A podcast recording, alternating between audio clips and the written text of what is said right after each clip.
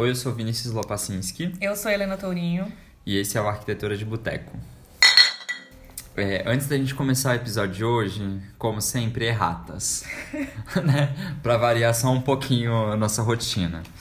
É, no episódio passado sobre o Lelé, a gente falou sobre a rede Sara e a gente foi pesquisar um pouco melhor sobre a rede Sara e o que, que acontece. A rede Sara, ela sim é uma instituição privada, mas ela recebe grana do, do governo também. É, tem uma sigla lá do nome do de onde, em qual instituição o Sara se, se encontra, mas é na mesma categoria do SESC, do SESI, do SENAI, do SEBRAE, é, que são essas... Tipo, no caso do SESC, SESI, SENAI e tudo mais, é mais voltado para educação e esporte ou alguma coisa assim. E no caso do Sara é voltado para para saúde. Chama Entidade de Serviço Social Autônomo. Então é isso. São. é, Instituições, instituições privadas Isso, sem sem- fins lucrativos. mantidas parcialmente com recurso do governo. É, uma outra. Na verdade, essa não é uma errata, é só uma informação. Quando eu tava falando do, do projeto do Alvar Alto, né, do Sanatório de Paimio, que eu falei assim, ah, é nórdico lá daqueles bandas de lá e não sei o que. É Finlândia. O projeto fica na Finlândia. Lógico, meu Deus, como que a gente não lembrou da A gente, a Finlândia? gente falou Dinamarca, a gente falou Noruega, a gente falou tudo. Mas sim, fica na Finlândia. A Finlândia é. Nossa O fim da eu- Ceilândia. O fim da Ceilândia. E eu ainda fico com mais raiva da, da Ceilândia nórdica, que é o design lá é outra coisa. Gente, é outra coisa. Porque é ornamental na medida certa. É funcional na medida É certa. funcional na medida certa. A Finlândia, pra mim, parece que ela tá um pouco acima já dos nórdicos, sabe? Sim. Tipo assim, que ela tá num degrauzinho assim, acima. Aham. Essa era a nossa errata do episódio anterior. E para o tema de hoje, Vamos falar sobre. diploma. Sobre diploma, né? Não é nem so- sobre ser arquiteto ou alguma coisa assim. É sobre diploma, importância Sobre do diploma. Exatamente. Ter diploma fez alguma diferença na sua vida? Não fez? É basicamente isso, né? Basicamente isso. Aqui cabe falar sobre um pouco é, sobre a- o que é a formação de arquitetura e como o CAL, né, que é o, no- o nosso conselho profissional, entende essa, essa, essa categoria, né? O que, é, o que é ser arquiteto e tudo mais. É, vale lembrar que o, o CAL é recente, né? Antes É. era o, O CREA, CREA. que era o Conselho Regional de Engenharia e Agronomia. Isso. E arquitetura, né? e a arquitetura no tava lá, tava lá junto. E aí faz Eu quantos acho anos? que talvez em 2011. 2011, porque eu lembro que eu tava entrando na faculdade. Em então, 2011 você tava entrando na faculdade? eu entrei em 2010. What? Você não entrou em 2009? Não, eu entrei no segundo de 2010. Nossa senhora. Deixa pra lá então, né? É, bom, tá, por ali. Começo dos anos 10, a gente já pode falar assim. É verdade. No começo dos anos 10, então, o CAL foi instituído o CAL, CAL, então a arquitetura conseguiu se desvincular do CREA e eles criaram um conselho próprio para, para tratar de questões que eram referentes à arquitetura, assim, que eu Uhum. acho que sim, foi benéfico porque são, são quesitos, assim, que são diferentes. São profissionalizações diferentes, É. focos diferentes, Exatamente, né? a abordagem Que- é toda, toda Exa- meio diferente, é. apesar da gente trabalhar em conjunto, eu acho. Aham. Mas era importante ter essa diferenciação. E aí o CAL hoje é quem faz toda a parte de fiscalização sobre a nossa profissão. Exato, e uma das fiscalizações é o quê? Se você está exercendo a profissão ilegalmente. Ou não. Então, assim, é, hoje, para você atuar como arquiteto, você tem que ter uma carteirinha do CAL, você paga uma anuidade. E se você não paga essa anuidade, mesmo sendo arquiteto, você não pode exercer a função. Exatamente. E existem aqueles outros casos que são os mais interessantes, que são aqueles que atuam como arquitetos, mas nem diploma de arquiteto tem, Sim. né? Que é, que é o mais ilegal do ilegal do ilegal, digamos assim, né? É como se fosse eu, Vinícius Arquiteto, fazendo uma cirurgia dentro de um É, hospital, nossa, sabe? Exatamente. Eu diagnosticando, né? É. Lendo radiografia. Exatamente. é.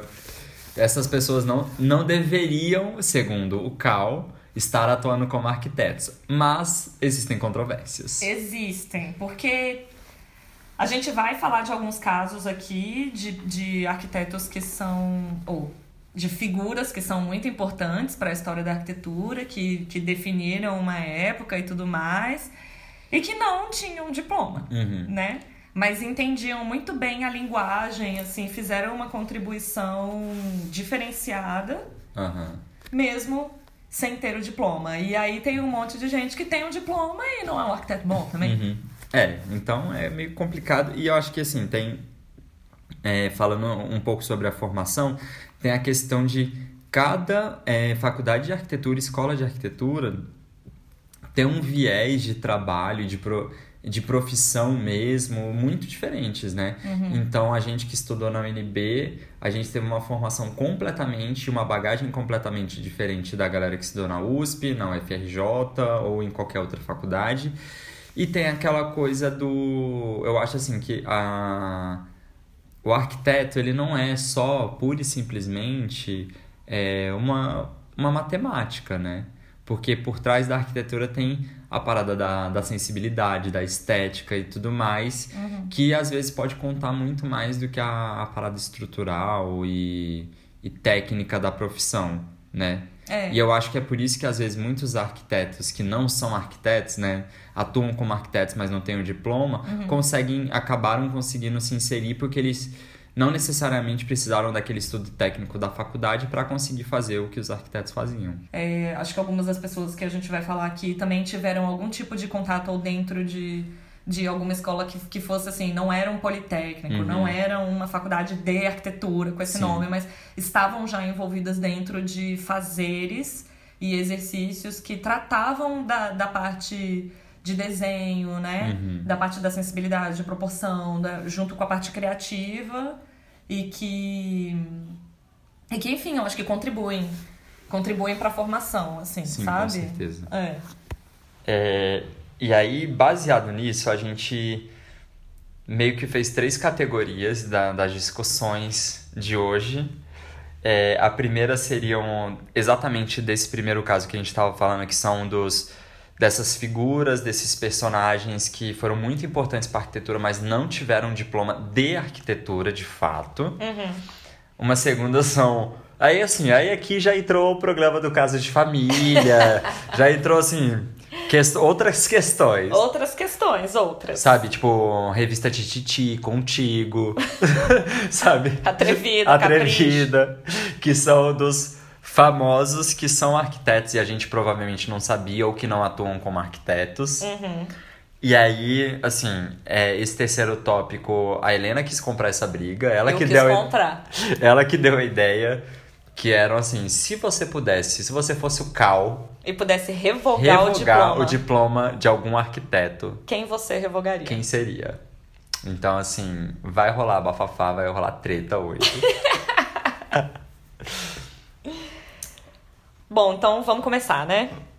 Falando um pouco sobre esses arquitetos que não têm diploma propriamente dito, assim, de arquitetura, a gente caiu numa lista do ArcDaily que listava nove arquitetos é, do ArcDaily Internacional, né? Então não tratava dos, dos, dos casos dos nossos brasileiros, e a gente vai falar alguns aqui.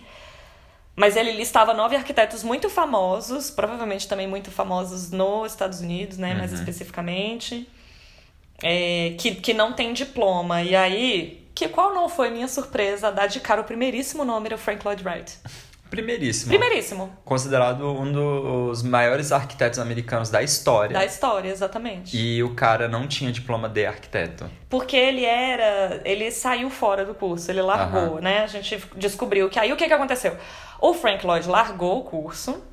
Mas ele ficou meio que trabalhando, tipo fazendo estágio, assim. Então ele largou o curso, mas não largou a profissão necessariamente. Obviamente, se fosse hoje, o Cal já teria barrado. Mas Sim. lá em 1800, porque ele é velho desse tanto, Aham. é, aquilo tudo bem, né? Acho que as uhum. pessoas achavam que tudo bem, assim, ah, o cara desenha bem, deixa ele trabalhar para mim aí. E aí ele ficou então trabalhando dentro de escritórios até ele cair na mão de um escritório do é, Louis Sullivan, que era o segundo Louis nome Sullivan. da lista que Louis Sullivan o quê? Que também não também era não era arquiteto.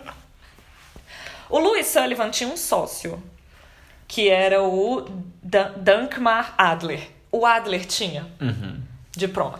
O que, e assim, é um padrão que começa a se repetir, assim, a gente consegue ver, né? Bastante, é. assim, quando um escritório tem dois sócios, aí sempre tem um assim que não é, mas assim, ele é o cara é bom e tal, tudo mais, mas ele não pode assinar. Não pode assinar. Então assim, né? assina aqui para mim esse meu desenho aqui. Aí o sócio assina o desenho. Não sei se tinha isso nessa época nos Estados Unidos, mas assim, Adler tinha diploma, o Sullivan não. E aí eu acho até que isso ajudou muito o Frank Lloyd, assim, porque eu não sei, pelo que eu tava lendo, parece que, que tinha um pouco esse ponto, assim, do Sullivan se ver meio no, no Frank Lloyd Wright, sabe? Uhum, Como se fosse um, ai, olha, eu também era assim. Apadrinhou, né? Apadrinhou, é, rolou um apadrinhamento, assim, tal. E, bom, e aí durou, Frank Lloyd foi o que foi.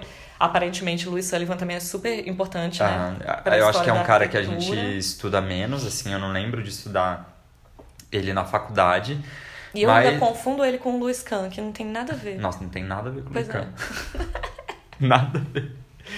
E assim, o Frank Lloyd Wright, ele tem uma produção que assim, nos Estados Unidos é um negócio assim absurdo. E é bom. Absurdo, é muito bom. É. Chicago foi construída pelo cara, quase. Tem obra do Frank Lloyd Wright em Chicago, assim, que é a cada esquina. Ele tem muito projeto de casa. Uhum. Tem, é, tem prédios grandes, muito bonitos, inclusive. E tem o que talvez seja um dos, uma das obras de arquitetura mais famosas do mundo, que é a Casa da Cascata, uhum. que é dele também. E eu acho um pouco impressionante pensar que o cara não era arquiteto. Porque eu acho que depois que a gente vai para a escola de arquitetura, né, que a gente faz a faculdade e tal, tudo mais, pelo menos eu que não tinha contato nenhum com arquitetura, eu fico imaginando assim, se eu não tivesse ido para a faculdade, mesmo com interesse, eu não sei onde eu, eu ia ter chegado, sabe? Uhum. E o cara, sem estudar, ele conseguiu uma bagagem gigante no trabalho, na é, vida. Pois é, mas aí eu acho que tem um ponto que, é, que foi muito benéfico para ele, assim, que pode ter servido não sei como substituto, mas que ajudou muito dentro desse termo uhum. de, de, de, estudo, que é, ele estava trabalhando com isso, né? Sim. Ele trabalhava em escritórios de arquitetura, então já é um contato mais direto. Uhum. Com o assunto, né? Então eu acho que já, já vai servindo ali meio que. Não é como se eles só tivessem dado um lápis na mão do cara e o cara desenhou a casa uhum, da cascata, sim. né? Então ele teve um contato, e eu acho que sim, por causa desse meio apadrinhamento aí subentendido do, do Louis Sullivan, eu acho que podia rolar muito papo como se o Louis Sullivan fosse o professor dele. Sei, né? Uma sabe? coisa de ensinar, quase de tutor, assim, é. né? Eu acho que pode ter rolado Sim. muito isso, sabe? Obviamente, o Frank Lloyd também não era um cara desinteressado nem é. nada, né? Tipo, ele, ele É, para chegar na produção que ele chegou, Exatamente. com certeza ele era um cara que era gostava muito do que fazia, né? Sim, e se devia se dedicar pra cacete, é. assim. Então ele conseguiu mesmo. O diploma virou um detalhe. Aham, né? sim. Então o Frank Lloyd Wright e o Louis Sullivan eram os dois primeiros dessa lista. E aí vem um terceiro que é arrebatador. Arrebatador. E a Porque gente, por essa você não esperava. Por essa você não esperava que o pai do modernismo, um arquiteto suíço, que todo mundo endeusa e tal, tudo mais, chamado Le Corbusier, ele não era arquiteto. Ele não era arquiteto e morreu afogado. O que, que tem a ver? Nada, eu achei um dado interessante. então, primeiro que Le Corbusier não era o nome dele mesmo. Ah, é, é tem isso. Tem isso, né? É, Corbusier era o, era o sobrenome da mãe dele que... Ah, mas então tá, meio que tava lá, né? É. Ele não inventou o Não, não, que ele apadrinhou e tal, depois começou... Nome artístico. Nome ele... artístico. Nome da noite, né, gente? Que a gente chama hoje em dia. E, pois é, o cara que foi assim... Ele foi o pai do modernismo no mundo, no mundo. Ele influenciou todos os modernistas que a gente conhece no Brasil. Ele trabalhou é, junto com o com Oscar Niemeyer, eles, eles eram bestzinhos. Isso que eu ia falar, o Corbusier também era meio padrinho do Lúcio Costa. Meio assim, padrinho, né? total. Tanto é que teve aquela história lá do, do Ministério da Saúde e Educação lá no Rio de Janeiro, É. que foi um concurso, né? E aí o Le Corbusier era, era jurado. Não, ele era consultor só, não Ah, é? não, é verdade, ele era consultor. Na época, o Oscar Niemeyer não era formado. E aí ele olhou assim, ei, bonito esse trabalho desse menino, né? Vamos botar ele aqui. Vamos botar ele aqui. E aí, tipo, trouxe. E aí, o Ministério lá no Rio de Janeiro é considerado a primeira obra modernista no Brasil. Ó, tem outro parêntese aí, outro caso de família que tem desse projeto, que é, teve um concurso e o projeto que ganhou, Ganhou- não foi não- aquele. Exatamente. Era de um outro moço que, infelizmente, agora, né, para os, no- para os nossos dados históricos aqui a gente não tem o nome. Porque, coitado do cara. Eles estavam já com, com o prédio, com o projeto escolhido. E aí, só que dentro de- desse- desses acordos com a União, a União pode falar, não quero mais usar. E aí eles não usaram o projeto do cara. Então o cara tava achando que a carreira dele ia bombar. Não Bichinho. bombou. Coito miou, inclusive. Ele achando que dessa vez vai, porém, infelizmente não foi. Inclusive, voltou atrás. E, e aí chamaram o Lúcio Costa e o Lúcio Costa fez que fez que fez, bateu o pé e aí começaram a fazer essa consultoria com o Corbusier. Eu acho até que o Lúcio queria fazer o projeto com o Corbusier, Aham. mas como era um prédio público do Aham. governo tal, o Corbusier, porque era estrangeiro, não podia assinar. Sim. Então ele ficou como consultor, mas Consultor. ele participou da equipe, né? De, É. de... E aí é a primeira vez que a gente Concepção. tá vendo a carinha do, do Oscar Niemeyer no Brasil, é com esse projeto, né? E, tá, cara, uma obra de arquitetura, de um concurso nacional de arquitetura para um órgão público, estava... O consultor não era arquiteto, menina. Não era arquiteto. Pra você ver. E aí, tem outra coisa que eu tava vendo sobre o Corbusier, que é assim, ele meio que começou. a- Ele ia ser relojoeiro, né? Que o Uhum. pai era relojoeiro, e aí ele ia ser também, e aí um professor ficou de trelelê no ouvido dele. Ai, do tipo, ser muito bom vai ser arquiteto. Jogando um charme, Jogando né? um charme, chavecando, chavecou total.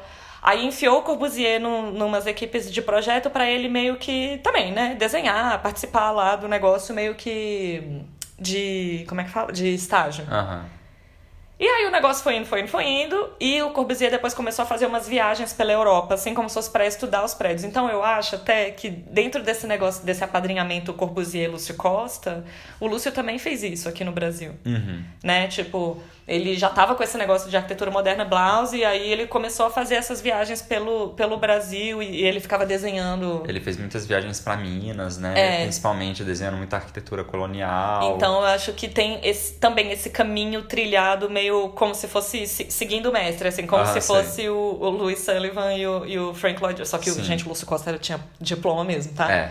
Ele era É, arquiteto, arquiteto. É, mas isso, assim, que ele tava aqui meio que seguindo um pouco também os passos do Corbusier, né? Tipo, acreditando nesse, no método Uhum. e tal. E que, na verdade, eu acho super válido. Foi. Enfim, pro Lúcio Costa eu acho que fez a maior diferença, assim. Ah, com certeza. Do Corbusier eu não sei dizer, porque eu não sou grande conhecedora íntima, assim, da obra, nem do Luz Costa, mas... Mas enfim, nada contra. Tem até amigos que gostam.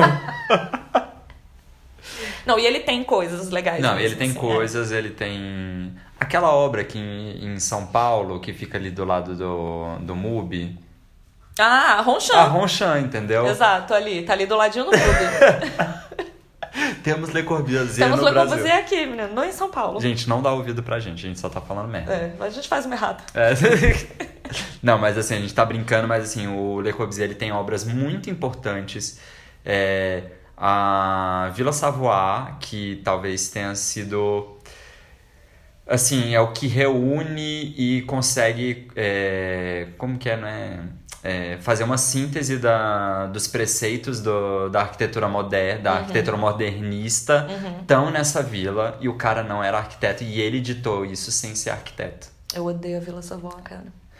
Eu odeio, mas eu acho lindo de ver todos os preceitos naquela casa. É, eu acho que é isso, que o Corbusier, de fato, não tem como a gente ignorar ele da história da arquitetura, né? Aham. O quarto arquiteto é também um choque. Esse Nossa, aqui eu também... esse. Eu acho que eu fiquei mais chocada com esse do que com Le Corbusier, porque o Miss Van der Rohe, ele é muito bom. Ele é muito bom. Muito, muito, muito, muito bom. Não tinha, menino. Não, não dá, né? Não dá. Mas ele era projetista antes, assim, também. Ele já é aquela coisa, já trabalhava meio na área, É. né? Mas não era exatamente arquiteto. Então ele era projetista, fazia desenho, fazia os famosos executivos, né? Na época, tudo no nanquinho, no papel manteiga. O Uhum. que hoje a gente chamaria de cadista, que a gente chamaria de cadista, exatamente. ele tava fazendo à mão. Ele tava fazendo à mão e nos momentos assim de lazer dele, ele fazia pavilhão de Barcelona. Beijo. Beijos. pavilhão de Barcelona, ali pra mim começa a riqueza na arquitetura. Nossa, eu acho aquele Nossa, é verdade. É rico. aquilo lá é rico. Nossa, é muito rico. Daria pra estar numa casa cor. Oxe, se daria. No Muito. sentido de ostentação, sabe? Ai, não, não, no sentido mas- de arquitetura, mas no sentido de ostentação. Que é assim, é malmo e, É sabe? malme, é malme. É- Escultura de bronze. É, escuta de bronze. Umas poltronas assinadas por ele mesmo. Por ele mesmo. Pilar cromático. O, eu acho que aquilo tem muita ostentação, mas é uma ostentação clean, Aham. sabe? Ela não é over. Tanto, tanto que eu acho, assim, bem a cara do, do moderno mesmo, assim, do tipo, menos é mais, que é a frase dele, Aham. né? Assim, Menos inclusive, é mais. menos é mais. É, eu acho que a- aquele pavilhão de Barcelona é um ótimo exemplo. Sim. Que é aquilo é bonito, é sofisticado, é rico, é, é tudo, mas ao mesmo tempo ele é muito limpo, Assim, sabe? é moderno, tem soluções de estrutura que até então não, não eram feitas, Uhum. né? Então eu acho que é bem impressionante por isso e eu acho que representa muito também. Né? E o pavilhão de Barcelona, ele era um pavilhão, né? Era pra ter sido demolido, ele foi demolido, depois foi remontado. É. Tipo, tem todo um rolo em volta, assim.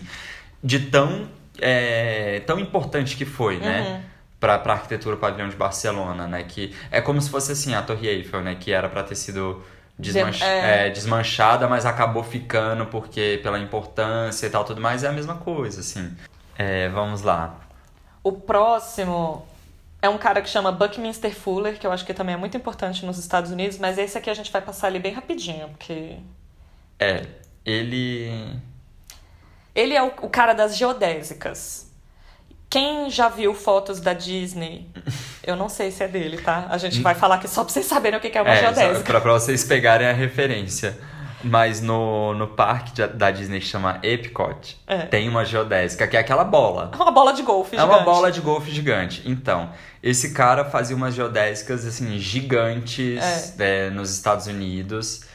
Se não me engano, foi até uma obra dele que teve um acidente que pegou fogo e destruiu a geodésica inteira nos Estados Unidos. Foi uma bafafá também. É dele. Mas, assim, aqui no Brasil, representatividade, estudo do cara é, tipo, tende a zero. Exato. E aí o que, que a gente sabe? Que ele foi pra Harvard. Harvard, tá, amor? Foi expulso duas vezes. E aí, casos de família aqui de novo. Ele disse que é porque quando ele entrou em Harvard, ele começou a ver que tinha um sistema meio classicista dentro dos, pró dos próprios alunos. Ah. Assim, tipo, quanto mais rico seu pai, enfim, mais bem relacionado você era lá dentro. E aí ele falou, ah, eu não podia compactuar com isso. Que aí. Mas a Wikipedia disse que ele tava só gastando dinheiro em festa mesmo. Balbúrdia. É. Num contexto bem brasileiro, balbúrdia. Aí eu queria só dizer aqui que um amigo em comum dele. dele com uma, uma mulher lá que para quem ele fazia uns projetinhos de interiores assim meio que sem cobrar nada permuta É, a permuta. famosa permuta e o cara tava fazendo interiores para essa mulher e eles essa mulher tinha um amigo que apresentou Isamu Noguchi e aí Buckminster Fuller deslanchou e foi isso mas não tem diploma e foi expulso duas vezes de Harvard Aí agora o próximo é um cara que. mexicano. Eu acho que é talvez mais representativo da, da arquitetura modernista é, no, no México. É um cara que eu tenho muita dificuldade, e aí eu vou falar das minhas ressalvas, é porque eu, eu sei que é porque eu nunca fui. Hum, Tipo, ao vivo. Porque todo mundo que eu conheço fala que é um negócio absurdo. é absurdo Que é o Luiz Barragan, é que é queridinho da Helena. Nossa, é porque é muito bom. E é isso, eu. Ai, é porque fa- fala então, por que, que, qual é a sua dificuldade com ele? A assim? minha dificuldade é paleta cromática. Ah, sério? Tipo assim, A gente tá falando do México, Vini. Aceita. É porque eu, é, eu sempre tendo a achar, assim, arquitetura modernista e tal, não sei o quê, concreto, Hum. vidro, simples, blá, E sem branco. cor, branco. Até tem uma frase do Van der Rohe, né, que ele fala assim que é, não existe nada mais bonito do que uma parede branca com uma estante de livros. Hum. Que é isso, assim, né? Tipo, o adorno, a, a cor e tal, não sei o que, não importa na arquitetura. O mais importante é o conhecimento, blá, blá, blá, blá, blá. Uhum. E aí chega o Barragan, faz aquela arquitetura é, super. Tipo assim, paralelepípedos, né? Tipo, com uma, com uma geometria muito formal, muito pesada, mas ele pinta tudo. E pinta assim, ah, eu tenho quatro paredes, ah, vamos pintar uma de cada cor. Então. De cores não complementares, talvez. ainda.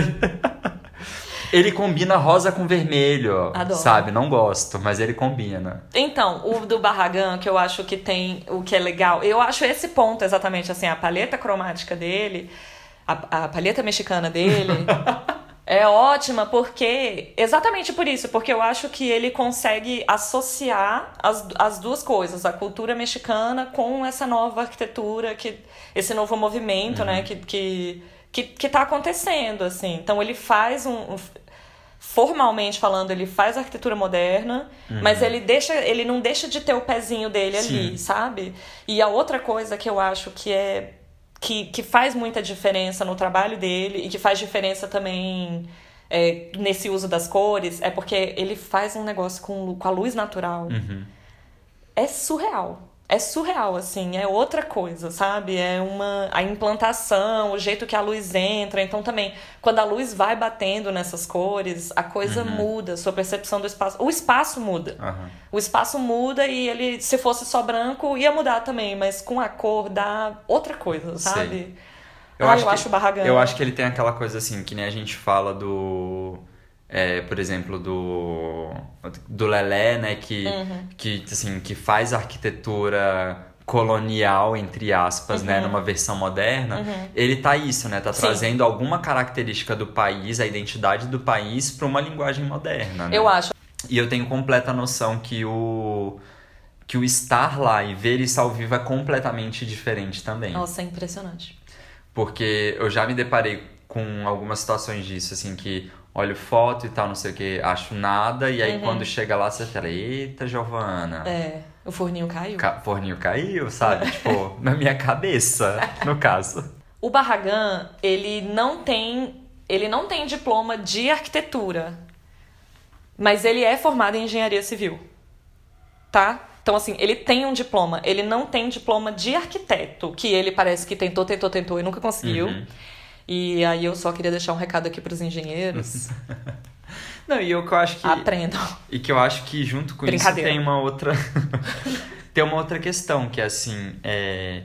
Às vezes, tipo assim, o cara é muito bom realmente pra engenharia civil e tudo mais.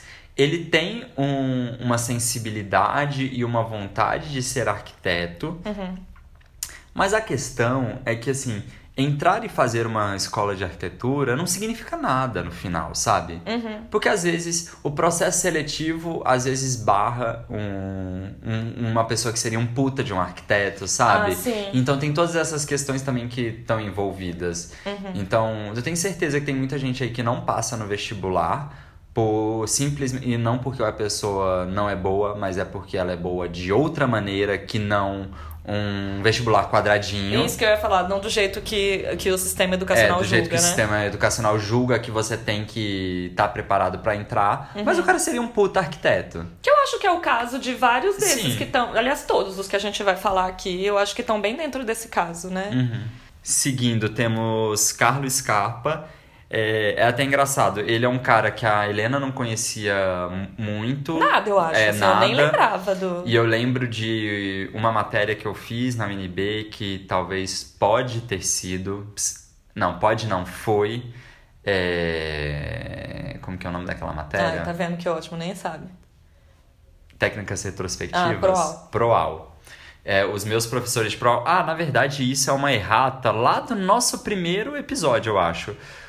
Eu falei, eu falei que a Flaviana tinha me dado aula, mas, velho, tipo assim, a Flaviana me deu outra aula que tinha um pouco a ver com, com patrimônio, mas não era exatamente pro aula. Os meus professores de pro é, foram o Eduardo Rossetti e o Leandro Cruz. E aí eles falaram sobre esse cara. O Carlo Scarpa, ele hum. é um italiano que ele... As principais obras dele, as mais famosas, são obras de restauro. É, ele tem algumas obras em Veneza e o cara, é, se você olha as fotos do, dos projetos dele, você fala assim: ah, gente, não é possível que esse cara não era arquiteto. E aí, do, do Carlos Scarpa é isso, assim. Não é possível que esse cara não seja arquiteto, mas o negócio é porque ele parece que era, mas só pra licenciatura. Eu não uhum. sei muito bem como é que é isso na Itália, ou se ainda é assim. É, ele não mexia com projeto, ele mexia com, acho que, teoria de, de arquitetura, uma parada assim eu lembro na aula deles falarem que ele era um estudioso de obra de patrimônio, uhum. entendeu? Mas ele não mexia com projeto. Mas não. aí. Mas ele. É porque assim, tem vários projetos dele. Então, ele, né? ele não mexia com projeto no sentido legal da parada, uhum. mas ele tava lá fazendo projeto. Tava, os projetos são ótimos. São Meu Deus, ótimos. eu descobri aqui agora, a gente tava olhando as fotos. Ele é muito bom, tem que pesquisar mais, assim, porque eu realmente eu não lembro desse nome ser citado uhum. na minha uhum. faculdade, dele nunca ter sido exemplo para nada, e eu tô vendo isso. Todos, todos essa, esses projetos, essas obras super é, sofisticadas, assim, sabe? Com uma sensibilidade sinistra. E acho que é um jeito meio Tipo assim, porque você olha uma, uma foto de uma coisa assim, dá pra dizer, né, que é projeto italiano? Aham, sim. Você fala assim, parece que tem um jeitinho de Itália que. Sim. É aquilo que a gente tava falando, né? A arquitetura italiana no auge é. foi o que a gente entendeu de melhor em arquitetura no mundo, né? É. E mesmo os projetos pós-auge tem um gostinho de arquitetura italiano sempre presente. Exatamente, ali, né? assim, aquele gostinho de nobreza, né? É. Que você fala, caraca, isso é muito bom. E aí a Itália hoje é, sei lá, fodida, né? Mas os projetos ainda, o design italiano ainda é muito aclamado, porque Sim. parece que ficou esse resquício, assim, dos tempos áureos, mas que o pessoal ainda desenvolve super bem também, pelo amor de Deus, né? O próximo, esse aqui eu acho foda. Porque. Esse é de cair o cu da bunda. De cair o cu da bunda, porque ele é totalmente autodidata não teve dessa do eu estagiei não sei onde, não sei onde, eu, eu tive um mentor e não sei o que. Foi meio que o cara sozinho metendo a cara. Uhum. E esse senhor, ele ganhou um Pritzker. E o Pritzker é como se fosse o Oscar da arquitetura, digamos assim. É. E o Pritzker, que é essa premiação, deu um prêmio para um cara que não é arquiteto. Ah, e tem isso. Muito maluco isso também. Esse cara, inclusive, era boxeador. Exímio pianista. Ele era boxeador e é ninguém mais, ninguém menos que Tadao Ando. O meu, o seu, o nosso. O nosso, Tadao, Tadao Ando. Ando. Esse cara, esse cara é fora da curva. Realmente, assim, porque ele não fez faculdade de arquitetura. Aí ele queria fazer essa carreira de boxeador e não sei o que, não sei o que lá. Diz que viu matemática, que viu não sei o que, não sei o que. Na, na... Foi numa viagem, tipo uma excursão de escola. E aí foi num prédio lá em Kyoto, porque ele é de Osaka, parece. Uhum. Aí foi num prédio em Kyoto e falou, uau! Aí que ele resolveu estudar desenho, fazer aula de noite. Japonês, né, gente? Uhum. Fazia aula de noite e aí lia sobre. Aí ele morava em Osaka, então ele, ele tinha que pegar acho que um trem para visitar Tóquio, para visitar uhum. Kyoto, né? E ele ficava fazendo essas viagens no fim de semana para ir olhando e estudando os prédios. Então, meio corbusiano também, uhum. meio, meio Lúcio Costa também, sabe? Do tipo, quero aprender mais tipo, sobre essa linguagem. É, e aí ele ficava visitando os prédios emblemáticos e não sei o quê, mas assim. Aquele, eu aqui pegando minha CPTM, meu metrô todos os dias pra ir de um lugar pro outro. Eu não aprendo nada de arquitetura. Nada. E o cara ia só pra isso, menino. Pegava o trem-bala. Não sei se tinha trem-bala. Provavelmente não. Mas pegava o trem e ficava lá estudando, sabe? Fez um curso de interiores por correspondência. Viu você que acha. Arroba. Arroba que acha que às vezes o, o curso aí, a distância e tal, tudo mais, não vai te levar a lugar nenhum. Cara, depende de você, meu amor, então, fazer o negócio dar certo. Aqui tem um parêntese bem forte do Cal, assim, que é o Cal está querendo derrubar o ensino à distância uhum. de, com arquitetura. Faca e... de dois gumes. Faca de dois gumes, isso que eu ia falar. Porque, assim, aí quase que cabe só um episódio inteiro a gente falando só sobre o Cal, porque eu, eu não sou totalmente a favor do ensino à distância de arquitetura. Uhum. Eu acho que tem várias minúcias aí que Sim. são complicadas de avaliar. Principalmente na parte de ateliê, de projeto. Sim. É, eu não sei muito bem como é que. Se, se existe um jeito eficiente de se funcionar uhum. para arquitetura, entendeu? Sim. E o Tadal é, é porque ele é o único caso que eu conheço é, que é também. assim. De um arquiteto que é genial e que consegue assimilar ou tal, ou conseguiu, né? É, entender e produzir, não sei o que, desse jeito, assim, com fazendo aulas noturnas de desenho uhum. e um curso de interiores por correspondência, sabe? Ele é um caso muito, uhum. muito específico. Uhum. E exatamente, acho que por isso, muito, muitíssimo admirável. Sim. Assim, né? E assim, para quem não conhece, pode estar tá ouvindo a gente aqui falar e não conhece o trabalho do cara, cara, digita Tadal Ando no, no Google e vê se esse cara realmente não estudou arquitetura. Ah, estudou, estudou. sabe? Estudou do Acho jeito... Isso aqui é mentira, essa é... história. Mas é isso, ele estudou do jeito dele e ele é, tipo, genial. É. Genial, não existe outra palavra para falar sobre o trabalho do cara. Ele tem aquela arquitetura que tem uma linguagem japonesa muito forte, uhum. é, principalmente do minimalismo, né? Uhum. E. Nossa, ele tem um jogo de luz e sombra nas obras dele, tipo, de claro e escuro de, de abertura, jogo de abertura. É, nossa, é, é, é, é, maravilhoso, assim. Eu acho que talvez a obra. Acho que não é a obra mais importante dele, mas que marca muito quando fala Tadawando é aquela capela que ele tem, uhum. que a parede do fundo, né, onde estaria o altar, ela tem dois rasgos que formam a cruz. Uhum. E, a, e quando a luz entra, essa cruz rebate dentro do, do interior da, da capela e forma tipo, uma cruz no chão iluminada. Gente, é um negócio maravilhoso. É. E eu acho que essa obra resume muito bem é, assim, o estilo dele em termos de, de minimalismo, de jogo de luz, de surpresas, né? De ser uma caixinha fechada e aí que você entra é, tipo, e é isso, efeitos. tem. É, formalmente falando, é muito simples. Muito simples. Com efeitos mil, assim, com uma complexidade gigante para para conseguir os efeitos que ele consegue, né? Mas se você olhar, a capela é basicamente um cilindro. Uhum. Né? Então você, é, é admirável mesmo você falar como que um cilindro está fazendo isso. E o cara faz. Uhum. Né? E, tipo assim, de concreto. de concreto. Materialidade é. super simples. Pois é. Nada fino, né? Ele não é que nem o Mi Van der Rohe que tá não, lá. Não, que ostenta. Que não tá ostentando nem nada. O dele é tipo, quanto menos, melhor. Menos é mais. Mas o que eu acho que dá para ficar aqui de exemplo do Tadal é que dá pra gente fazer muito por conta própria, né? Dá. E aí, fechando a lista do arc dele, mas a gente vai colocar uns nomes nossos aqui. Mas fechando a lista do Arc dele, eu fiquei muito impressionada com esse nome porque eu não esperava. Peter Zumthor é um é um arquiteto ai nórdico. Do, pô, cara do nórdico, eu não sei. Do, do nórdico. Lá, da, daquelas bandas, eu não sei. Meio que todo mundo se mistura, sabe? Bom, então o Peter Zumthor, ele fez umas termas que eu também não vou lembrar onde. Impressionante. Impressionante, assim. É, também, assim, meio. Uh, meio tadal, assim, uhum. sabe? Elementos naturais, é, mas uma arquitetura meio brutalista, sabe? Uhum. Com enfim, lá naquele. No, que o, naquele no, num país assim que, tipo, o normal é 15 graus, 15 graus é o quente, uhum. sabe? É, ele, aí, ele é um desses que fez meio que uma uma escola de arts and crafts, como que uhum. seria uhum. o nome desse, assim, aqui? É...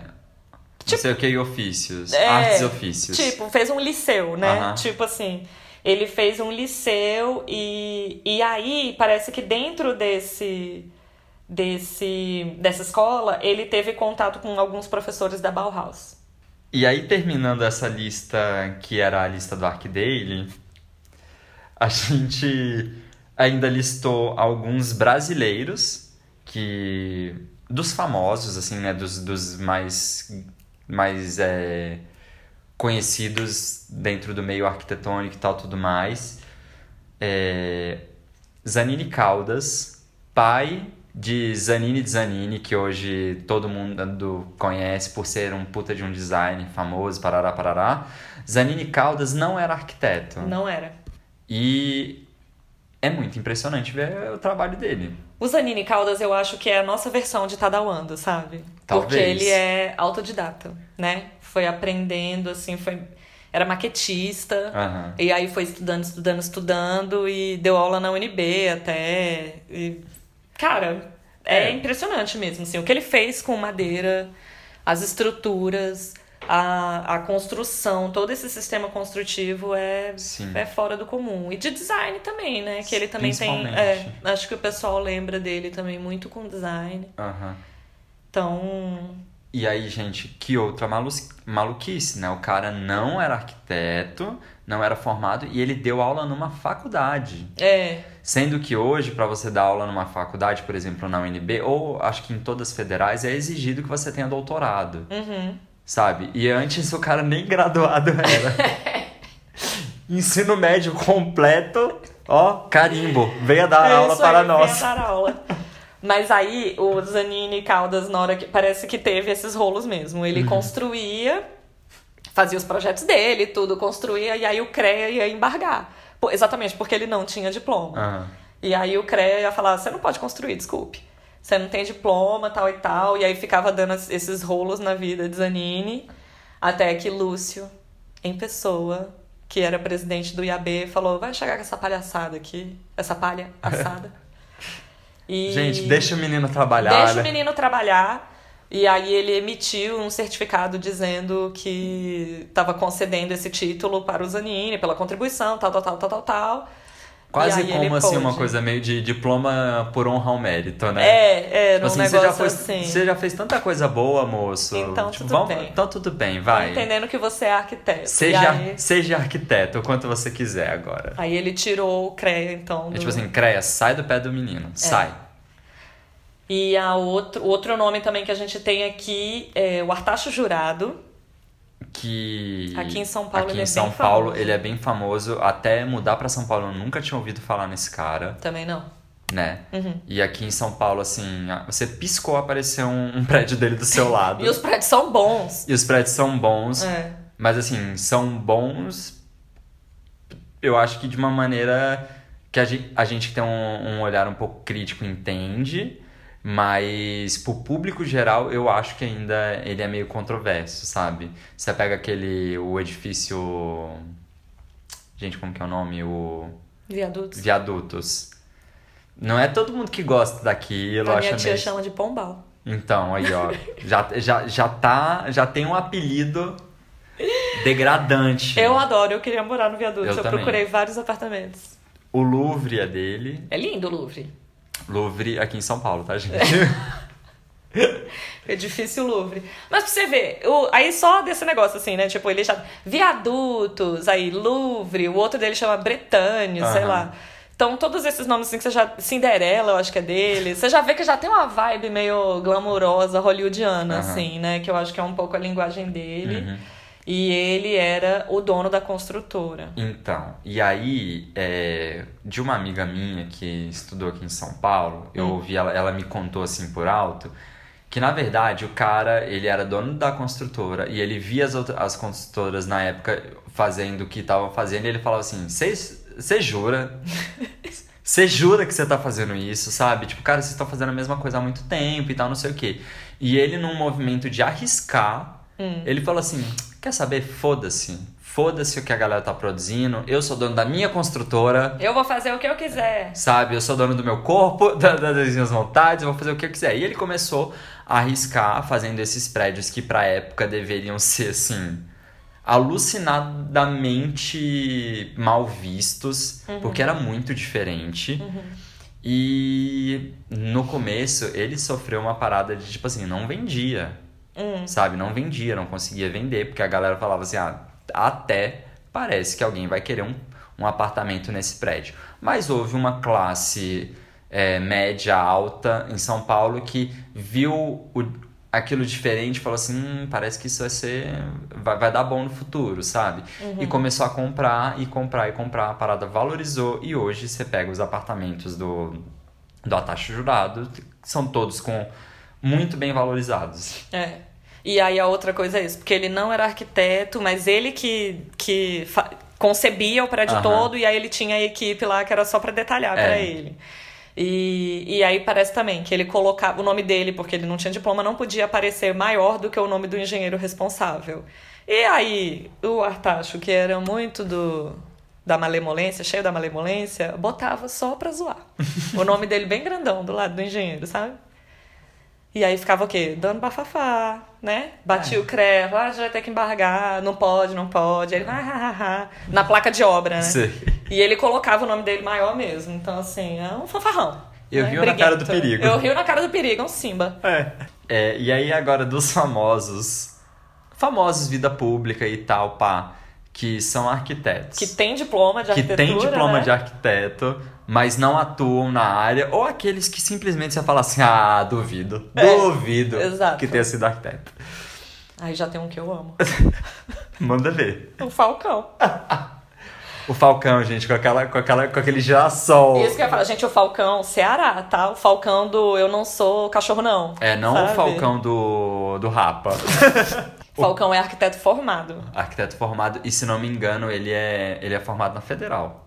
Eu acho que é de É. Fortaleza. Ele é da Federal de Fortaleza, arquiteto. Parece que ele até teve um escritório um tempo, né? Ah, não sei, porque desde que eu conheço ele, ele é aquela figura. É, eu também. E aí, inclusive, eu já fui num encontro estudantil que teve o que seria uma palestra com, com ele, mas era, na verdade, um show. E aí Aham. ele ia falando umas coisinhas, assim, da faculdade dele. Ai, velho, encontro de arquitetura é muito trash. Foi maravilhoso esse show, sério, foi maravilhoso, assim, porque ele falava umas coisas e dele tem toda aquela persona feita que eu já falei, gente, sabe quando não dá pra acreditar? Tipo assim, obviamente os alunos estavam indo à loucura com as coisas que ele falava, mas eu não sabia dizer se ele não tava um pouco só encenando ali. Estudantes, menino, loucura. Aquele, e foi massa, foi massa o show.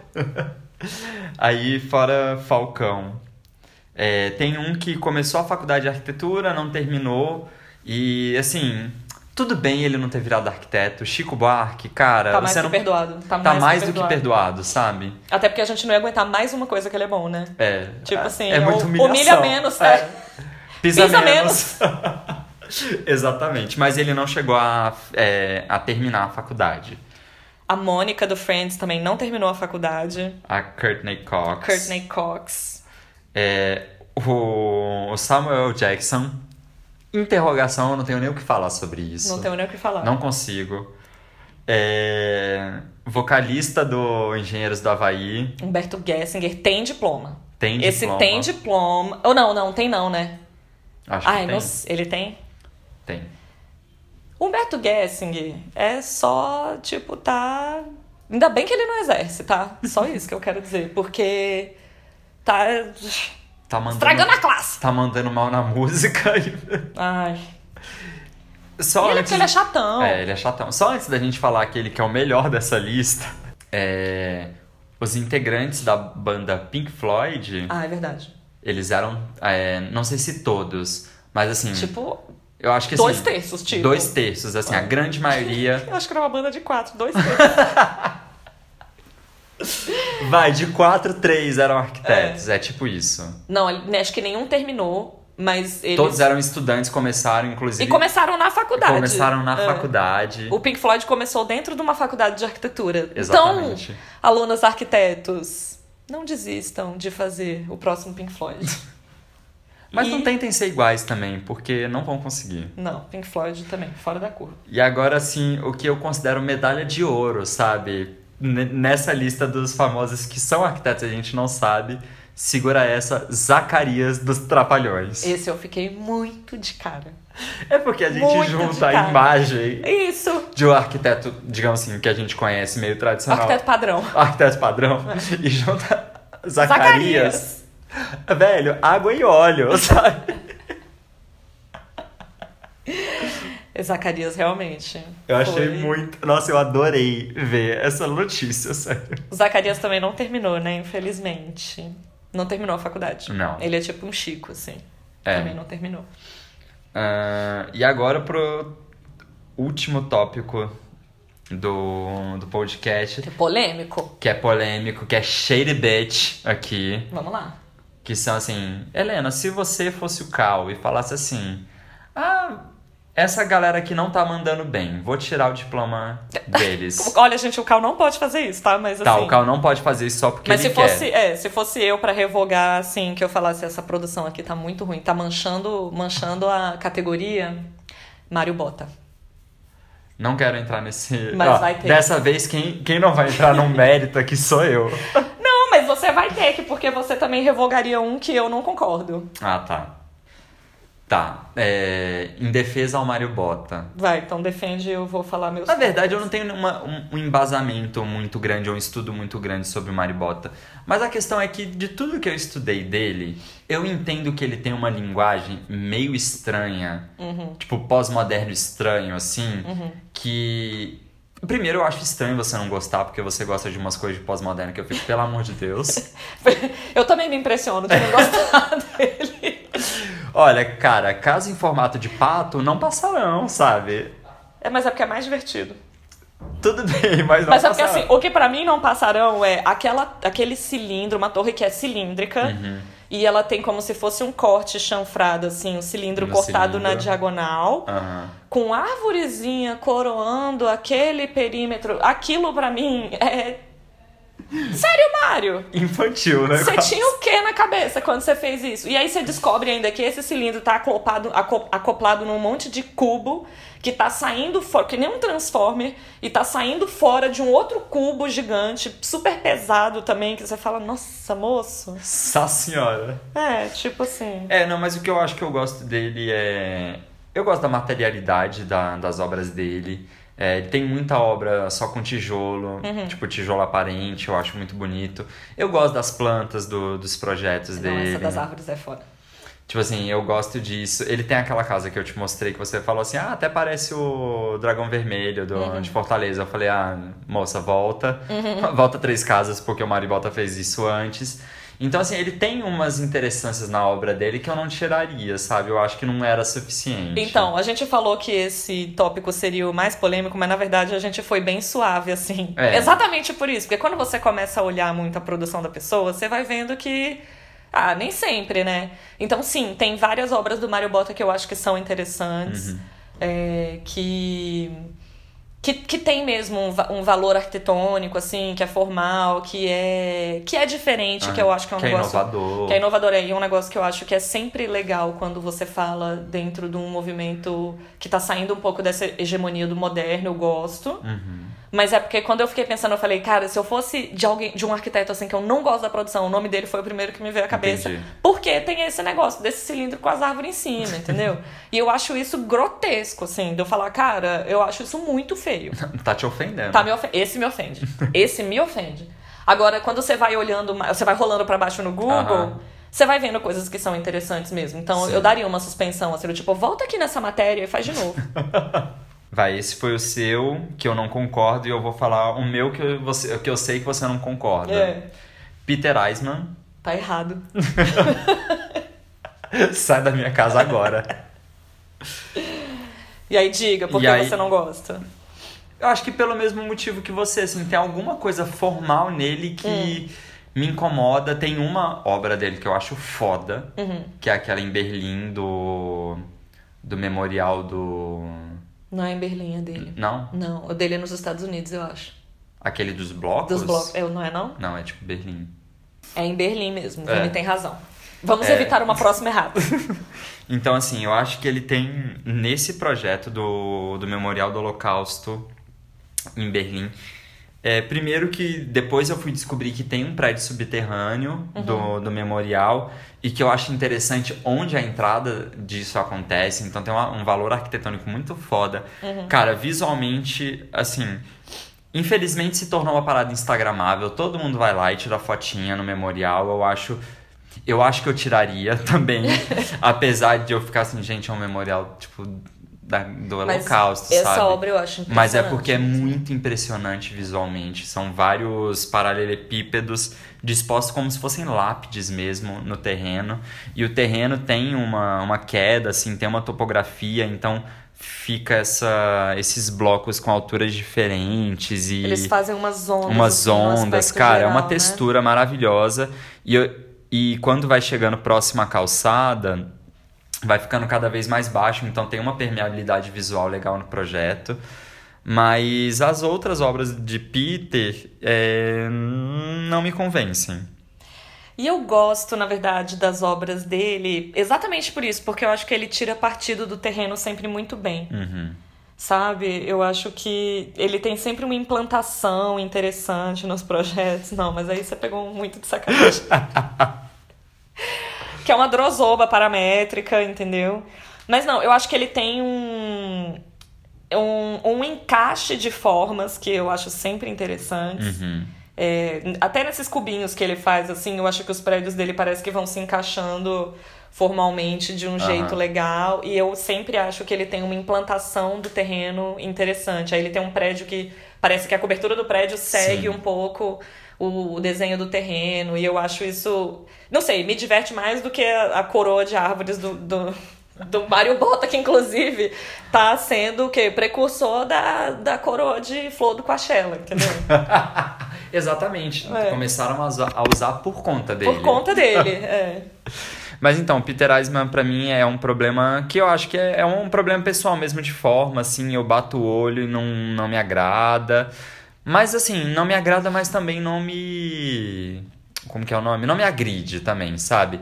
Eu odeio é, quando ele faz essa parada dos desencontros de janela, umas inclinações meio estranhas. Nossa, eu adoro. Tipo, ele faz isso em alguns projetos. Cara, tipo, não consigo. Parece que fica parecendo só que a maquete foi feita errada, Sim. sabe? Uhum. Eu acho que é, essas intersecções, é, é, esses chanfres e tal, não sei o que, me parece aquele. Sabe quando o professor fala assim, cara, se for pra fazer um chanfre, faz direito, Uhum. sabe? Pra ficar parecendo intencional. Tem umas coisas da, da obra dele que pra mim não me parecem intencionais. Parece um Entendi. erro de maquete, um erro de cálculo, sei lá, ou qualquer coisa assim. Apesar de eu saber que é projeto. Entendeu? Mas tudo bem. Esses aqui, ó. É porque assim também, todos esses que a gente vai falar, acho que nenhum a gente tiraria o diploma por completo, né? É. Mas São seriam. aqueles que Você é- vai bombar nessa matéria. É. Vai reprovar nessa matéria e fazer de novo. Vai ficar de, de recuperação. Tem um. O Dominique Perrault. Uhum. Dominique Perrault tem alguns projetos que volte três casas. Volte três casas, faça de novo, entendeu? Dureza. Assim, é. Não, essa proposta aqui não tá boa. Você volta pra sua prancheira. É, eu não preciso nem falar que o, a obra dele que eu tenho terror e pânico é a biblioteca. Tem umas piores. Nossa, não, mas é porque eu acho a biblioteca, tipo, grotesco aquele projeto. É, nunca fui. Tá, Helena, nunca fui. Vou tentar lembrar disso, mas na minha cabeça. É, e eu acho que a- o problema do Dominique Perrault é proporção com a cidade, normalmente. Os prédios... Aqui tem uns prédios caindo, gente. Ah, não. Ah, e, e tá defendendo o Eisman aí, né? eu acho engraçado. Contradição em pessoa.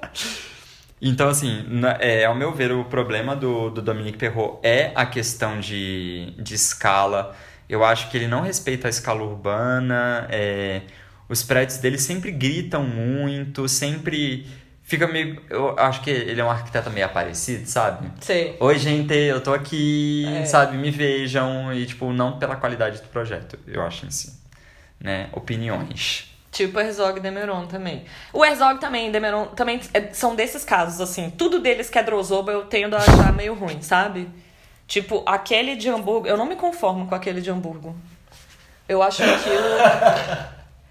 eu não consigo aceitar aquele, aquele projeto, assim. Eu acho até que, que eles mandam bem em algumas Drozobas, porque o Tate mesmo é uma gigantesca Drozoba, né? Mas que funciona bem. Agora, esse de Hamburgo eu acho ó. Tem vários desses que tem cara de, de prédio feito pra magnata na China, que eu Aham. acho bem difícil. Sim. Mas, por exemplo, o prédio da Prada que eles fizeram no Japão eu acho interessante. Sim. Parece um frasco de perfume, assim, é, é legal, sabe? É Aham. bonito. Mas então, eles também é um que eu voltaria umas maquetes e ia falar, não, esse aqui não ficou legal, refaça. e o te, esse aqui, que é esse catalão, Henrique Miralles, que Aham. eu tava te falando, ele fez um edifício, eu quero que todo mundo bote no Google. Edifício Gás Natural de Barcelona. Horrendo. E o escritório dele não manda mal em tudo. Eles fizeram um mercado lá em Barcelona que eu acho que ficou bem legal, que é uma reconstrução de um mercado tradicional que tinha lá. Mas esse prédio do gás natural, É, queima o filme dele, né? nossa! E, e ele parece que é um dos prédios mais significativos, sabe? Uhum. E é muito feio. Tipo, não. É tipo Não. gostar de Los Hermanos e entender que Ana Júlia É. queima o filme da produção, sabe? Foi um erro na carreira, foi um erro na carreira. Tem um que. Esse é pra comprar briga mesmo, Vai. que é o Bjarkingels, do escritório Big. É. É, então, galera, não consigo. Nem, nada não, dele. assim, sin- sinceramente, é, eu, eu acho que eu entendo a obra dele. Eu acho que eu que eu vejo a intenção dele. Mas assim, foda-se, eu acho ele um moleque. Eu acho ele um moleque na arquitetura, assim, sabe? É, De produção, na de produção. produção, assim. É, eu entendo que tecnicamente é muito incrível, assim, tipo, estruturalmente, tecnológico.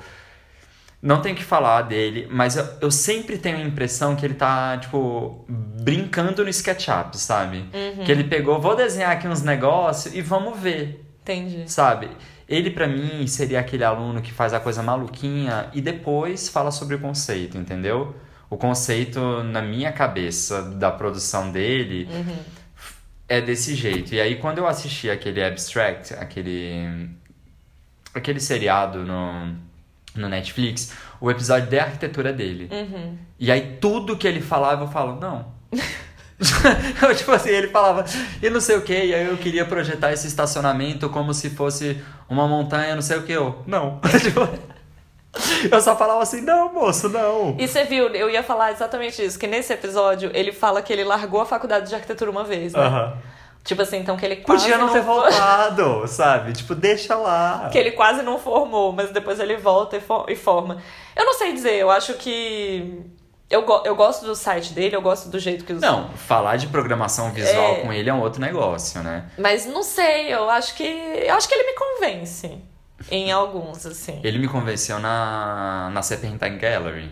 Naquilo ficou foda. É, o projeto dele pra, pra Serpentine é, é um negócio absurdo. Eu acho que foi um dos melhores que eu vi da Serpentine, assim, eu acho foda. Mas o resto é tipo assim. Tudo bem, você pega um prédio de estacionamento e você quer dar um valor arquitetônico para aquilo. Herzog e Demeron fez muito melhor, sabe? Tipo, Uhum. eles já fizeram um prédio de estacionamento que aquilo sim é arquitetura. Não que o Big não esteja fazendo arquitetura, mas eu tenho esse tom de de, de brincadeira que eu não gosto dele. Parece que ele não leva os projetos a sério. Sei lá, tipo, me incomoda de um jeito que eu não consigo, velho. E eu tenho o livro dele em casa. Eu tenho o livro dele em casa. Ah, que é aquele famosão, É, né? Yes is More. É, o livro é lindo, é tipo legal, toda uma, numa linguagem de quadrinhos. Tipo assim, nossa, cara, você é muito criativo, parabéns. sabe, ó? Uma palma pra você, mas como arquiteto, hoje é não.